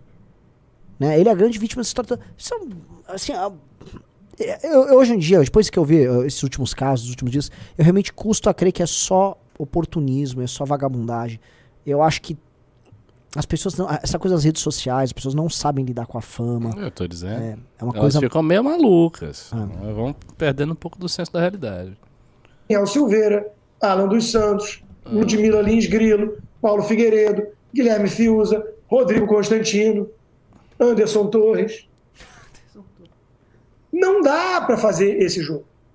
Me perdoe, eh, Marcel Van Hatten, você eu respeito. Me perdoe, Carla Zambelli, você eu mantenho o meu respeito. Mas vocês estão falando de união com gente que não dá para ter união. Eles têm que ser jogados por outro lado e virar alvo. Aí conta comigo. Aí conta comigo. Nossa, a gente tá morrendo de medo. É, tipo, como se tivesse assim, nossa. Né? O que- Constantino vai atacar o MBL agora. Meu Deus, vai acabar. E você, eu, eu, no ano passado, a última live que a gente fez nesse canal, a última MBL News de 2022, foi eu fazendo um, um react dele. Em que ele tava, assim, desesperado, porque ele tava começando a ver que ia sofrer as primeiras consequências. Já tava começando a cair uns canais aqui ali, mas não tinha tido 8 de janeiro. Foi lá, vamos dizer, antes do Natal ainda. E aí ele havia feito um vídeo, né, em que ele comentava: vocês são muito ama- amargurados, não aceitam o sucesso das pessoas, não aceitam a alegria de viver das pessoas. Esse Dirceuzinho é um amargurado, tal. Ele ainda tava numa, numa linha de um cara que tinha chegado. Ele pô, a audiência que ele tava tendo na PAN no final do ano passado era um negócio colossal. Então ele tava ali na crista da onda, mas o Bolsonaro tinha perdido e o golpe do Bolsonaro não vinha. Não vinha, ele incentivando e o golpe não vinha. E eu acho que ali naquelas vé- vésperas do Natal ele tava percebendo que ia dar merda. A merda tava começando a vir, ele já. Ai meu Deus, e agora? E aí ele tava reagindo a gente da seguinte maneira: que nós éramos invejosos e que nós éramos infelizes. Porque ele tava com tanto sucesso e a gente não conseguia aceitar o sucesso dele. Poxa. E aí, agora ele se coloca hoje numa posição de impotência. E ele tá impotente mesmo, assim. Isso é uma coisa que eu posso. Ele assiste tudo nosso também, Constantino. Então, Constantino, você, você realmente está numa posição muito impotente. Você não pode fazer nada contra a gente. Essa é a real. Você não tem nenhum meio de ação hoje pra fazer. Inclusive, gostaria que você viesse, mas você mesmo falou que você não consegue. Então, é, mudou um pouco o- o- a, a vibe do cara. O cara foi assim, de nos tratar como irrelevantes, pra no final do ano reclamar que já tava doendo nele, que a gente tinha inveja, pra agora ele se sentir impotente e dizer que de alguma maneira ele nos atacaria e nos jogaria do outro lado. Você é um grande psicólogo do Constantino. Gostei. Pô, fico, fico muito honrado. Bela muito análise. honrado. Faça terapia com ele. Eu- faço Vamos todos os programas rua. com as mulheres. Isso aqui é uma... Cara, se você desse um abraço no Constantino, acabava isso tudo. Eu também acho. Um abraço também forte acho. assim. Ele- Venha, meu amigo. Eu te perdoo e você me perdoa. O cara já foi. É, eu sempre gostei de você, né? Você não é de Cezinho. Eu falava isso que eu te admirava. A gente se dava tão bem, cara. Eu e o É Constantino a gente se dava sério muito bem. isso, é, é real. Então, cara, Contra o tudo veio daquele negócio, Daquele daquela negócio. mensagem, aquela mensagem que você mandou. É. Tocou no coração do Doeu cara. muito. Até hoje o cara tá. Chama o cara de fro. eu não- na frente Você é um frouxão. Você é, mas que é, é verdade. Esse cara é, é uma disfarçatez muito. Ele fez ali o que o Holly tá fazendo. Ali, assim, na cara dura, sabe? Um negócio muito feio. arbítrio do Alexandre de Moraes, contra a ditadura comunista sendo instaurada no Brasil, contra o PT, o MBL, o Alexandre de Moraes. Tamo junto. Coloca o MBL do lado de lá. Vocês duvidam? O vagabundo do Dirceuzinho. Ah, sabotaram, sabotaram a, a manifestação. Já sabe que flopou, né? Não, não, É, só revela o aqui. caráter dessa gente. Por que que revela o caráter? Eu falei, estão sabotando a manifestação. Eu quero saber que sabotem, ora. Só revela o caráter dessa gente. Prefiro estar com o Deltan na rua com poucos do que com um ladrão cercado de muitos. É, cara, se for pra não ter ninguém, a gente vai sem ninguém, Constantino. Porque, novamente, assim, pro Constantino, a, a- a avaliação final é sempre sucesso, Sempre- like, audiência. Exatamente, exatamente. Eles não, eles não veem outra coisa na frente deles. É, A internet viciou muita gente, pô. é. O caráter quem não tem é você, disse seus. Prefiro estar com o Deltan na rua, com poucos, do que com um ladrão cercado de muitos. Pois é, né? Pois é, né? Você esvaziou o evento porque ninguém que é sério e patriota quer estar ao lado de vagabundo, é nossa denunciados por tudo que é é crime ainda por cima. Entendi. É ou não é? É, com Ah, é, certeza. com certeza. O imbecil covarde do Bolsonaro vira público sabotar uma manifestação contra o PT, a censura, e apoia um aliado dele. Mostra bem que acertei demais em votar nulo. Não! Não, calma, que tem só final. que você Bom dia pra quem não Se se, submete a de essa gente. causa um significa que qualquer pessoa decente vai se afastar dessa causa. Você, o, o, o Dirceuzinho, e o seu MBL são inimigos Ah. do Brasil. Agora, e- e- e Vocês isso não são antipetistas. tem, tem, tem uma certa malícia no que Tem. você tá falando, porque, de fato, eles, eles vão tentar, eh, se a coisa sai um pouco do controle, taxar o MBL de leproso. Sim. Então, o MBL é leproso e tentar convencer todo mundo ao redor, inclusive as pessoas que vão para manifestação, não faça nada com o MBL que nunca vai dar certo, que vai flopar porque ele é leproso. E talvez eles tentem fazer algum tipo de acordo com esses caras, tipo Deltan, etc. Tipo, se afasta desses caras aí de MBL, vem pro meu lado, que aí a manifestação vai bombar, porque eles ainda têm, são majoritários. Então tem uma malícia no que ele tá falando aí, uma malícia tática, né? Tem, tem, tem. Mas assim, se acontecer, sinceramente, o que, que a gente perde? Se, ah, não, não quero fazer nada com ele. Ok, vamos continuar a nossa vida vendendo o clube, vendendo revista Valete, fazendo um monte de coisa, é crescendo. lógico. E é isso. Exatamente. Ok, não querem não quer da gente lá, a gente fica aqui. Exatamente. Até cansa menos, não tem que fazer manifestação, ter Dá trabalho. muito tá? trabalho fazer manifestação. Agora, e, e tem um, um outro elemento, é que assim, é, isso eu acho que existe essa malícia, ele tá tentando fazer isso, ah, mas ele não tem, e ele não pode expor o entendimento real. O entendimento real, é, O, o problema é o seguinte: nó- essa é uma desculpa para usar a gente como bode expiatório para evitar a manifestação. Mas eles estão evitando a manifestação não porque o MBL está Porque eles estão com medo. Exatamente. Estão com medo do Xandão. Então, é, na prática, pelo que eu tô sabendo, assim, o Bolsonaro não quer manifestação por um bom tempo aí. Ele não quer confusão por um bom tempo. Só que as coisas estão saindo de controle. Porque quem tá dando o relógio do problema não é o Bolsonaro. Agora é o próprio governo PT, é o próprio Alexandre de Moraes. É uma dinâmica que eles não têm como controlar. E, enfim, é, no fundo, esse recado também não, não é só para o público, esse recado malicioso é também para os próprios bolsonaristas. Do tipo, não se misture com essa gentalha aqui. Uhum. É, Ah, é que esse cara- é- E aí, entregando pra esses caras, inclusive, a saída honrosa. Do tipo, ó, peça pra esses caras do MBL não irem, que eles vão atrapalhar, que o povo não vai. Uhum. É, mas essa dinâmica não está mais funcionando. Pelo menos ele- se ele tivesse um pouco mais no Brasil, ele estaria um pouquinho mais a par. Vocês são oportunistas vagabundos que se vendem para qualquer lado, que balançam o rabo pra Dória, qualquer um que for pagar. É ou não é? Ou não é? Opa, Não dá pra São vagabundos É. que. Opa, opa, que opa. Constantino, vamos lembrar. Pagar? É, Quem pagou? É. Quem Bota tá pagando são outras pessoas. Vocês não são pessoas, né? antipetistas. Vocês são oportunistas vagabundos que se tá vendem para qualquer lado, que balançam o rabo pra Dória, qualquer um que for pagar. É ou não é? Ou não é? São vagabundos que ficam insinuando de forma leviana que gente séria e independente é vendida. Ô, pera, pera, eu não vou ensinar. Porque Essa- fazem projeção Não, pera, pera, deixa eu ver, deixa eu ver, dá o play, dá o play. Porque fazem o quê? diante do espelho, igualzinho a todos os petistas. Pausa, pausa, Seus vamos lá. Constantino. Assim, Constantino tá tentando usar uma tática engraçada aqui. É porque nós revelamos que Constantino foi num jantar no começo do ano de 2020. E neste jantar, é, era um jantar de levantamento de grana para apoiadores do Bolsonaro.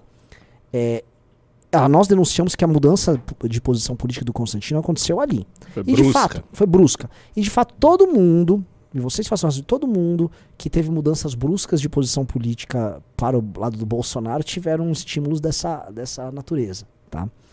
É, eu sei disso. Então, o caso do Constantino, e depois ele confessou. Ele confessou: olha, eu fui fazer, não tem nada de errado, fui levantar dinheiro pro Instituto Liberal, do qual ele era presidente, o diretor. Aham, Constantino, é isso aí.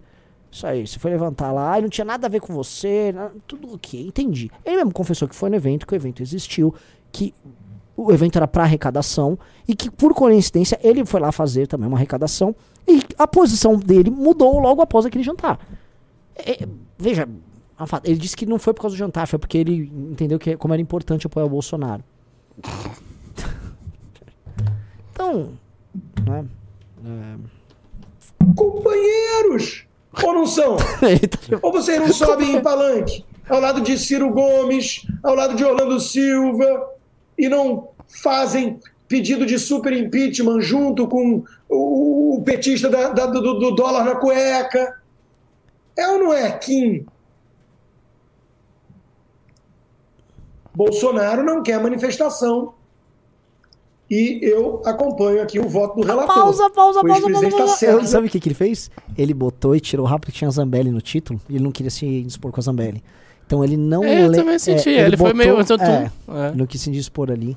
É, O que, que ele tinha falado antes? eh, No ataque ali dele? não assumir. Bolsonaro não quer manifestação.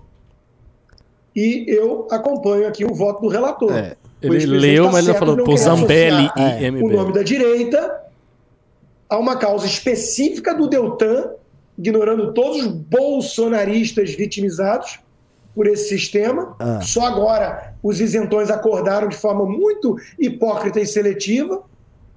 E ao lado de vagabundos que estavam pedindo a cabeça dele ao lado do PT. É isso que vai salvar o Brasil? Salvar o Brasil de que destino? É, eu acho. Eu até, qual tem destino? uma coisa a ser comentada aí sobre isso. Até aqui. o ponto A, os bolsonaristas foram perseguidos por um sistema, portanto, esses mecanismos de censura já estavam vigentes lá atrás e então todo mundo deveria ter se solidarizado e feito alguma coisa. Não é um argumento tão ruim assim, mas tem dois pontos aí problemáticos. Primeiro, a retórica bolsonarista foi de fato Uhum. pedir golpe de Estado e derrubada de instituições. essa não foi nunca a retórica do Deltan. Deltan que me, me consta, Jamais. nunca falou Jamais. disso. Deltan sempre foi partidário de resolver os problemas do sistema mediante operações, etc. Lava Jato, né? Um lavajatista. E a segunda coisa é, os bolsonaristas que foram presos, eles não tiveram a solidariedade do Bolsonaro. São, sobretudo foi o preside- ex-presidente Bolsonaro que deixou essas pessoas Sim. no buraco. E elas não eram amigas do MBL e elas, elas eram muito hostis ao Sim. movimento desde antes. Desde antes de terem problema. Então, quem deveria ter acolhido essas pessoas e realmente lutado por elas era o presidente Bolsonaro na época. E ele não fez. Olha, eh, Ricardo, isso foi muito. Foi uma Mas não é? Foi uma bela. Não, foi, foi perfeito. Esse, esse ponto é. Quem não foi solidário foi o Bolsonaro. Lógico. Pô, é, o cara, o cara ficar reclamando da gente. reclamando da gente, pedindo solidariedade Ele a era o presidente. torciam para nós sermos presos, É. que faziam comentários horríveis a nosso respeito. E lembrando, assim, é, o caso em que a gente pôde atuar de forma mais clara sobre a, a prisão de um desses casos foi do Daniel Silveira, que quem votou contrariamente. É verdade. O quem não votou a favor. O ponto é o seguinte: nós, naquela época, sempre soubemos e dissemos: olha, há uma tentativa de golpe de Estado em curso. Pô, houve, final de 2020, interferência do Bolsonaro, você vai lembrar. Na, na- no comando das Forças Armadas. Ele chegou naquela Hum. loucura a trocar o comando das Forças Armadas, os Lembro. três. É. Eu lembro que a gente começou a falar de gente lá de dentro. Não sei se lembra. as coisas. Os caras, Sim, ó, tem, sim, tem uma sim, tensão bem grande ali. Ou eles tentaram, no final dos Ele 11... fez atos preparatórios já Exato. da coisa, né? Por isso que eu acho que esse cara vai se dar muito mal, porque isso tudo vai virar um, um Exato. hall de... E uma coisa que o Constantino não pode esquecer é que ele topou o papel de uma espécie de porta-voz, de um dos porta-voz desse, dessa tentativa que rolou ali. E não quer, ele não quer arcar com as consequências disso. E os caras ali, assim, o problema do Xandão, a gente tem que sempre lembrar, a- o inquérito do Xandão surgiu pra pegar a Lava Jato, não surgiu pra pegar os Uhum. bolsonaristas. Depois ele foi convertido num, num negócio de fake news para pegar a Lava Jato e para pegar ataques específicos ao Supremo. O começo do inquérito dele foi Lava Jato, os caras Supremo, depois Bolsonaro, Bolsonaro, depois virou qualquer coisa. Pandemia, fake news de qualquer coisa, eleições, tentativa de golpe. Então ele foi tomando um, um- um outro caminho e ele foi tomando este caminho do golpe porque o, o, assim, o- Alexandre de Moraes ele é um cachorro perdigueiro. Onde ele foi achando os elementos para pegar os caras? É naquilo. Por quê? Porque havia elementos também. Ele não achou. é- é- é- o- o foco desses caras institucional sempre foi em pegar a Lava Jato. O maior inimigo deles é o Sérgio Moro, o Deltan Dallagnol e qualquer um que tenha participado da Operação Lava Jato. Institucionalmente, eles queriam destruir a Lava Jato muito mais do que destruir o Bolsonaro. Tanto que eles mantiveram o Bolsonaro em troco de pegar a Lava Jato. Mas, eles pegaram e o que, que eles encontraram? No máximo aquelas conversas ali, que tem um conteúdo discutível, se era válido ou não, tal. Aquelas conversas no Telegram. Eles não pegaram mais nada, eles inventaram agora um escândalo do Tacla Duran, que não existe. Hum, Escândalo sim, sim, ridículo vi, de eu 2019. Então não tem. Então parou ali. Agora, se eles foram, eles foram atrás do general Mauro Cid, eles estão pegando deputados, eles estão pegando financiadores. Teve a invasão dos, dos poderes, pra- da parte dos três poderes lá. Rolou isso. Então, é óbvio que o, o Xandão tem elementos de algo que é muito concreto e que todo mundo sabia que a gente denunciou naquilo. Então não adianta ele jogar e fingir que a gente não sabia o que estava acontecendo. Porque durante todo aquele tempo a gente viu e denunciou. E o problema era, o Xandão de um lado estava agindo, e a gente sempre denunciou que o Xandão estava trabalhando no arrepio da lei. O Kim, toda vez que dava entrevista, avisava, ó, esse inquérito aqui não funciona, existe você ser acusação e você julgar ao mesmo tempo. Mas a, também a gente falava, ao mesmo tempo, o Bolsonaro também não está agindo dentro das quatro linhas que eu de falar. A gente, tá, gente tá vivendo um, um momento de exceção. No, e assim, os bolsonaristas falam, ah, a gente vive um momento de exceção agora. Já havia antes. O game já estava todo corrompido antes. Let's go. E Nossa, já passou esse tom- aplaudiu tempo a todo.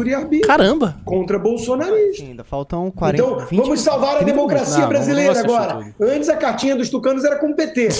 Agora é, de forma muito estratégica. Vamos salvar com a MBL e a Moedo.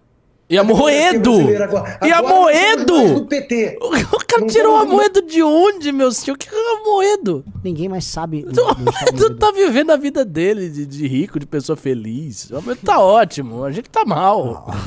O Moedo. O Moedo tá melhor do que você, tá melhor do que a gente. O Moedo tá E, ótimo, ô, tá em outra. falar, é assim. É, por que, que ele tira o Moedo do nada? Você vê que o. o Porque argu- não pode ter uma pessoa que seja uma alternativa a Bolsonaro. Ah. Não pode. O Amoedo, o Amoedo foi tão atacado na época quanto a gente lá atrás. Sim. Os bolsonaristas não queriam deixar o Amoedo ser presidente em 2018. Sim. Não dava, o Amoedo Não tinha podia ter candidatura. Cara, eles quiseram forçar o Almoedo a tirar a candidatura dele, assim, de forma humilhante. Eles fizeram muita coisa contra o Almoedo. E tomaram partido no final das contas. Politicamente, o Almoedo foi destroçado pelos bolsonaristas. Só. Internamente do novo. Posso fazer uma breaking news aqui rapidinho? Hum. Claro. Saiu no Metrópolis. Ai. Nossa. Ah, vamos, agora o sistema tá, tá bruto, viu? Arrasta aí, deixa eu ler, porque assim. Rapaz. E- Exclusivo. Documentos entregues por Carla Zambelli ao TSE têm fraude e assinatura falsificada. Prestação de contas apresentada pela deputada inclui indevidamente o nome de comerciante que nega ter qualquer relação com a campanha dela. Vamos lá.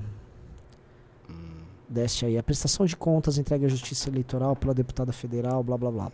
Documentos entregues pela deputada para comprovar serviços supostamente prestados a ela na corrida eleitoral do ano passado incluem o nome de um comerciante do interior paulista que afirma jamais ter trabalhado na campanha. Além disso, a assinatura dele, que parece nos papéis, foi flagrantemente falsificada. O nome do comerciante entrega. Blá, blá, blá, vamos, vamos ver. Acontece que no caso da questão é uma assinatura falsa. O comerciante é Roberto Haberman Ribeirão. O pior que é assim, Ribeirão é uma região Não, que não, ela. mas ó, ó o valor. O que, que é isso? Ele, é- ele disse que ficou espantado ao saber que apareceu na relacionado a um valor de 870 reais supostamente doado à campanha títulos de prestação de serviço. Quer dizer, eles querem pegar a Zambelli porque teve um equívoco na prestação de contas envolvendo 870 reais com esse cara. É, cara, é. É, é isso. E, ó, politicamente o que tá rolando é o seguinte: os caras estão fazendo um pente fino De todo mundo. que nunca é feito pra ninguém Sim. nesse rigor e tão e vazando pra imprensa Cara, e deixando todo mundo assustado. Saiu a CPMI ontem, Ricardo. Violento isso aí, viu? Ontem mesmo já entregaram a capivara da COPF do, do André Fernandes, um bolsonarista. Já é a segunda acusação que vazam do TSE, no caso, contra a Carla Zambelli. É como se fosse o seguinte: a Carla É um convocou recado, a hein? manifestação. É isso. a Carla convocou a manifestação. Olha que pode chegar o recado pra gente. Eu acho também. Mas assim, a gente tava. A gente tava. Vê, assim, um algum tipo de ataque vai acontecer contra nós. Estão jogando muito baixo. Então, isso explica muito o medo do próprio Bolsonaro. É, ele é, o medo dele é justificado. Mas assim, isso é uma coisa que eu comentei no news que eu fiz com o Jota. A galera até. Uma galera que não gostou, não, porque eu fui. É, a gente tem que sair pra rua, vamos fazer, fazer tudo e tal. Mas eu sinto assim, o sistema político hoje ele está reagindo com muito mais força do que foi lá atrás. Eles entenderam tudo, eles não estão frágeis para esse, esse tipo de pressão. Eles se fecharam todos e eles estão indo para cima de todo mundo. Então, de alguma maneira, nós temos que pensar logo o que fazer para penetrar nessa carapaça que está muito fechada e tentar jogar elementos ali dentro uns contra os outros. Então, imaginar, por exemplo, uma divisão nesse sistema que hoje está tudo montado. Falar com alas, tirar uma ala, puxar uma ala para cá, conversar com uma bancada, enfim, ver alguma coisa fazer. Porque do jeito que tá, assim, eu vejo que tá, tem uma, uma aliança muito forte entre STF barra TSE, o governo estatuído, o PT, os outros partidos que também têm interesse em, em manter a- uma espécie de curral eleitoral e não ser ameaçado por voto de opinião, tá tudo muito fechado aí, viu? E eles estão indo pra cima de todo mundo com muita facilidade. Os caras calçaram o E é rápido. É. Entendeu? Rápido e para um ato que não é um ato que vai pintar como gigante. Ou seja, os caras querem cortar o negócio, eu tô sentindo, na raiz. Tipo, pau. Pra não crescer Sim. demais. Entendeu? É, o que é uma estratégia inteligente. Eu, eu faria a mesma coisa se eu estivesse lá. É. Bom, vocês, vocês que sabem. Ah, eu acho que, assim, Já deu, né? já deu, assim, eu, eu emburreci assistindo Constantino. É... Tá, Agora que você me diz assim, só, só então, deixa a, cara- a carinha dele, tá? É legal a carinha dele no fundo, só. Mas assim, Ricardo, antes de terminar, eu, peço- eu jogo a bola pra você. Como você encaixa o Constantino? Ele é um. Enquanto um intelectual. Porque ele é um, ele é um escritor, é um cara que tem Hum. muitos livros publicados, ele tem alguns best-sellers e tal. Isso aqui é um youtuber, pra mim, de quinta categoria, cara. É um youtuber ruim. Ele se Eu já vi assim, o, o Nicolas faria argumentos contra nós. O, mais competente. Consta, a, a, a proficiência, digamos assim, do Constantino, ela é uma curva que faz assim.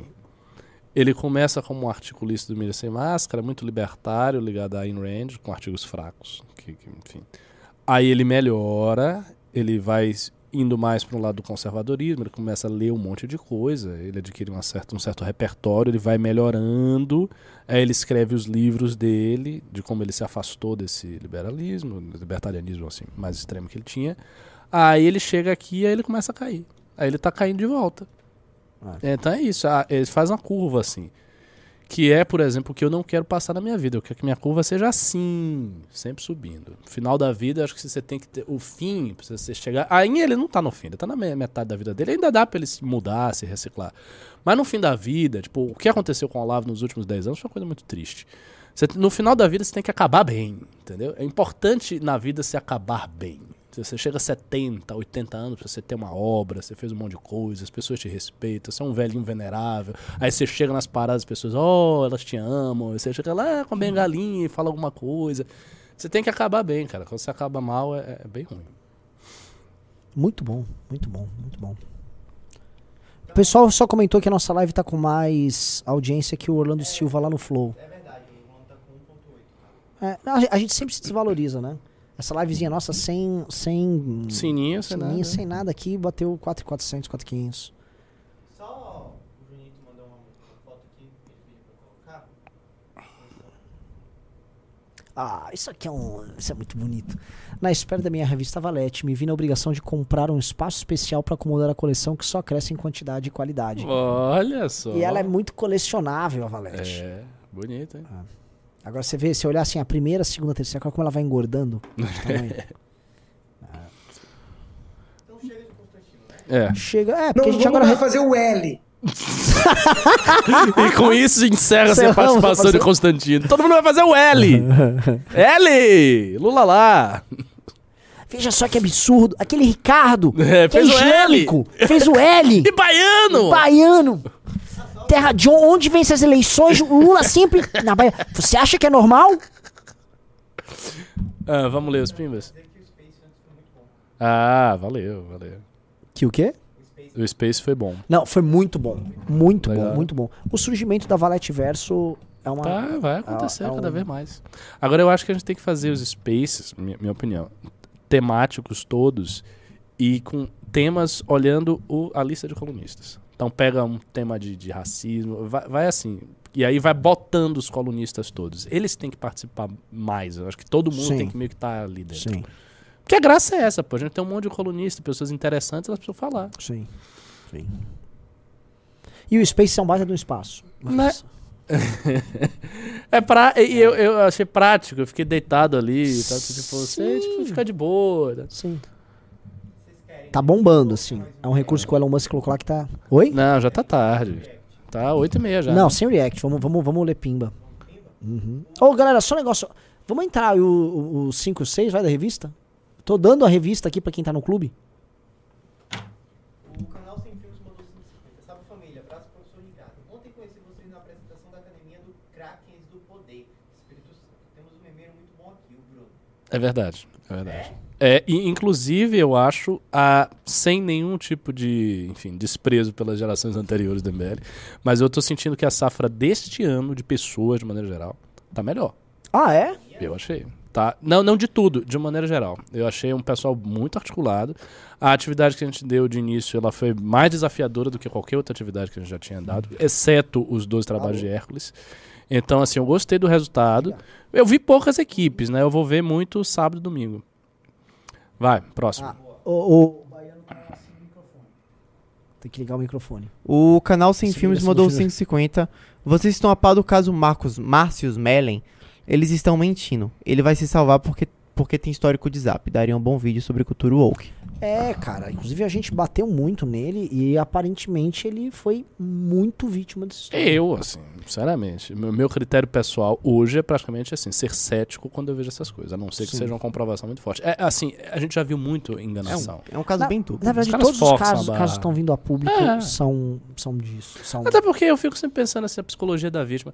A pessoa quando é vítima do negócio, o negócio é sério mesmo, é uma coisa traumática. é- Eu vejo essas coisas assim, não, não parece, sabe? Parece que é um negócio assim, sei lá, eu, eu fico meio cético. E esse meu sentimento de ceticismo vai se alastrar, viu? Porque todo mundo está vendo isso. Sim. E isso é péssimo, porque Sim. os abusadores reais, eles vão começar a Sim. abusar em cima desse interstício aí. E viu? uma coisa, eu vou te dar um exemplo. Quando houve o caso do Daniel Alves lá, que tudo leva a crer que foi um estupro, estupro mesmo. A, mo- a moça foi lá e já foi na hora, na hora, é, denunciou por estupro na polícia mesmo. É, se eu não me engano, foi proposto algum tipo de acordo. Ela não quis saber, ela não quis nem falar o cara, ela nem quis se publicitar. Então, eu acho que a coisa geralmente, quando é real. Quando é real, é assim, nessa né? linha, Não é um negócio fica. Enfim. O, o Ryan Gain mandou 11 reais. Pessoal, eu tenho um grande arrependimento com o clube. Não ter entrado na Valete desde o início. Eu já sou membro do clube, mas como faço pra fazer o upgrade pra revista, tendo o valor que paguei 10 contado? Cara, eu não sei como é que faz essas contas aí. É, mas você tem que falar com a. Ah, entendi, lógico. Se você quer É, ele já tá continuar no clube, ele quer pagar a mais pra ter a valete. Entendi. Que lógico, ele não vai ter as Quem valetes que tá cuidando disso? É o Faustinho? É, manda uma mensagem pra. Não, não, faz o seguinte: se inscreve em mbl.org.br barra revista. Aliás, todo mundo que quer entrar na revista, mbl.org.br barra revista. Vai lá, se inscreve, a galera vai entrar em contato com você e sempre entram, então sempre no dia seguinte, e aí a galera cuida do teu caso, às vezes é um caso específico aí. O Jonathan mandou 22 reais. Por que nós da direita, na época do atentado de Santa Catarina, não botamos quatro cruzes pintadas de vermelho na frente do STF e um banner gigante escrito: O sangue das crianças está na mão do judiciário por ter saltado cinco vezes o assassino? Oi? Eu não sei, cara, porque a gente não fez isso. Não sei porque a gente não fez, não sei, cara. A gente não teve essa ideia. O Rodrigo Rezende mandou 11 reais. Hoje chegou minha valete. Acabei de folhear. Preciso dizer, está maravilhosa. Parabéns, time. OBS, deixe de lado nossas diferenças. Vamos pra rua pelo que nos une. É isso aí. Isso mesmo. A Ana Cristina mandou 22 reais. Concordo integralmente com o professor Ricardo. Obrigado. O Diego Souza mandou 5,50. Qual Só visão- isso que ela queria dizer, que ela concorda? É, Foi que bom. bom. Eu gosto disso. É, o. Diego Souza mandou 5,50. Qual a visão de vocês sobre o Reddit? O MBL tem alguma comunidade? Parece interessante. Sim, a gente tem comunidade do Reddit, que era meio extra-oficial. Tem? Tem. Ah, nem sabia disso. Nossa, a gente tá em tudo que é lugar, hein? É... E o Diego Cardeno mandou 10,90. Professor Cabum cosplay de Toninho do Diabo. Quem é Toninho do Diabo? Tony, ah, procure no, no Google, você vai ver. O- Aliás, me sigam aí, sigam aí o Toninho do Diabo no Instagram, né? Que eu estou fazendo algumas coisas no Insta.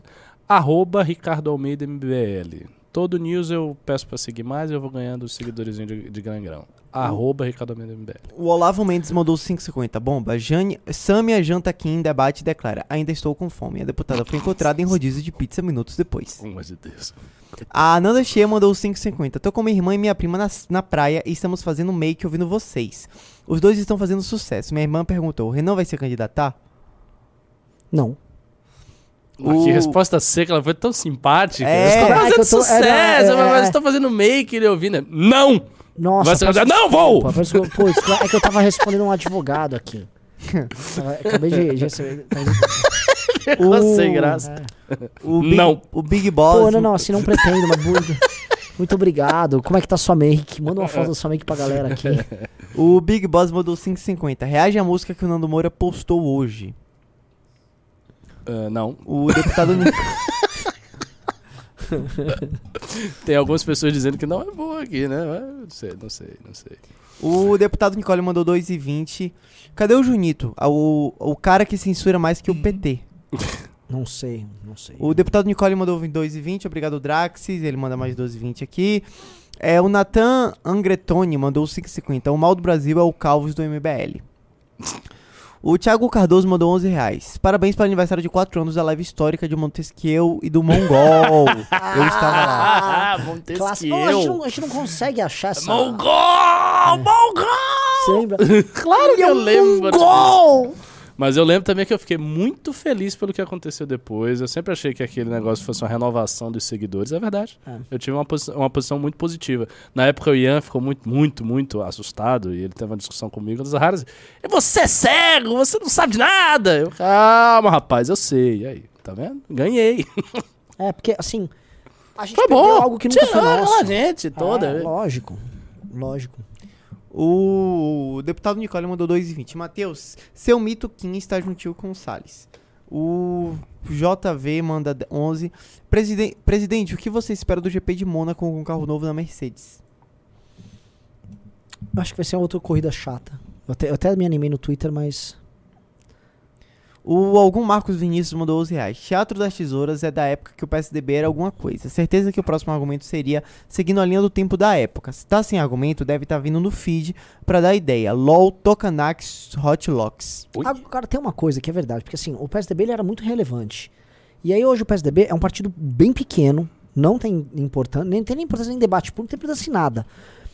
E aí o, o, ele vai virando o que virou aquela turma da. Meu Deus, do. Ai, que existiu não é uma teoria conspiratória, uma coisa que existiu de verdade, que eram os.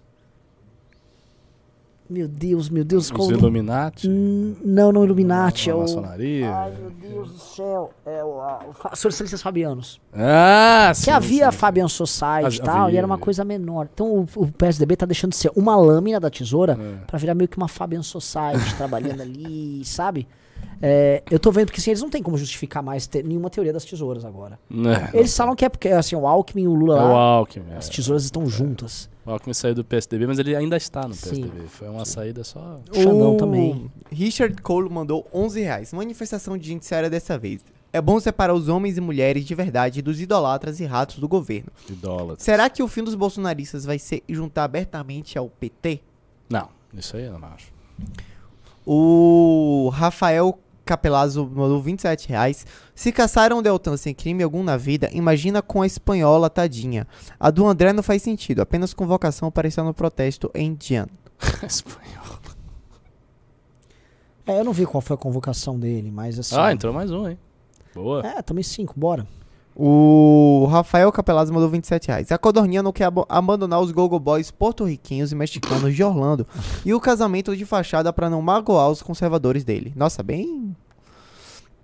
É, o Gabriel dos Santos mandou 2,20. Vai ter onde buscar material de divulgação do dia 4 em BH? Hum, não sabemos realmente. O Pedro Marinho mandou é, Entre em contato com MBLBH no Insta. Pedro Marinho mandou 5,50. Comentem sobre a estratégia bolsonarista de falar que o dia 4 vai tirar o foco da CPI. Fraca. Bruce Weiner mandou 11 reais. Por que a militância de Brasília é sempre solenemente ignorada? Senti muita falta de empatia no grupo. Acho que a academia poderia trabalhar um pouco a humanização do movimento. Mais amor, por favor. Interessante o que você falou. Eu acho que isso se deve à personalidade dos nossos porta-vozes mais proeminentes, que não são pessoas muito sociáveis, com exceção da Amanda Vettorazzi, que é muito sociável. Sim. E quando ela vai aí para Brasília, as pessoas a amam. Mas, por exemplo, falando do, do Kim, o Kim é nerd, ele é na dele, ele é aquele jeito, né? Ele é brilhante, mas é daquele jeito. Aí meio que. Pedro Marinho. Se eu mandou... for aí, eu vou dar amor pra vocês. Lá ele, Ricardo Almeida. Ficou com medo, Baiano. Bora. Anderson Bitela mandou 10,90. Rafael Capelazzo mandou 27 reais. Ainda converteremos o professor à luz e ele será devoto do Sagrado Coração de Jesus e fará procissão em Aparecida do Norte. É, acho difícil. difícil. O Bully Maguire mandou 5,50. Calvão. Última Indy 500 do Tony Cannon, na, minha, na sua opinião, as 500 milhas de Indianópolis é mais importante que o GP de Mônaco? As últimas quintas milhas do Tony Canaan, que é um piloto brasileiro. Ele escreveu Canaan. K-A-N. É. Mas é Tony Canaan em ah. Indianópolis. Inclusive ele é baiano, Tony Canaan. Ah, é? É, é baiano. Tá baiano. todo mundo piloto, que presta da Bahia. Piloto ba... O piloto baiano mais, que mais tem sucesso na história. Tony Canaan é a última dele. Ele e o Hélio Castro Naves costumam ter sorte por lá. Não, eu não acho. Assim, ela é meio que maior, é a maior corrida de todas. Mas assim, o GP de Mônaco é muito mais charmoso, acontece no mesmo fim de semana. E eu simplesmente não assisto essas coisas de americana, acho elas bem zoadas. Agora, nunca a Fórmula 1 tá grande coisa. Tá, tá o ruim. Frederico V. Cole mandou 11 reais. Boa noite. Faço parte do movimento desde 2018. Fui coordenador de Ribeirão Preto. Acabei me afastando após a morte de um grande amigo meu, antigo coordenador. Mas estou feliz de ver um MBL tão grande. Eu acho que é o Marcelo Bueno. Sim, sim. Nossa, sim. eu gostava do Marcelo Bueno. Só lembrando uma coisa aqui, é, essa, essa percepção que ele tem é uma percepção que geral tá tendo, né? Que o MBL está crescendo. É. O Felipe Valverde mandou 11 reais. O Bolsonaro, quando tinha que trabalhar, ele queria manifestar. Agora tá de folga e deve manifestar. Optou por ficar de boa. Na verdade, ele tem medo de aparecer outro no lugar dele. Claro. Só comentar aqui que o nosso canal, tá? Ele tá com 84.200 pessoas. Se a galera desse todo mundo agora lá é, se inscrever no canal, talvez a gente termine a semana aí com 85 mil pessoas. É, nós temos hoje o quádruplo da audiência que nós tínhamos um mês atrás. Tá? Depois a gente passou a investir é mais. tudo isso já, é, né? É, é muita é. coisa. É, são, lógico, mais programas e tal, mas as pessoas estão assistindo, a retenção tá alta. E é um canal de lives respeitável, que tem audiência diária em lives diárias maior que a do Flow, por exemplo. Uhum. Tá? Sem trazer famosos, nada. Nós somos uns ilustres conhecidos aqui. Uhum. Uh, o canal do Kim no YouTube é hoje disparado o maior canal de um político no YouTube no Brasil. E os números dele aumentaram na última semana. Caramba. É, assim, estamos numa fase muito boa. Eu acho que assim, só.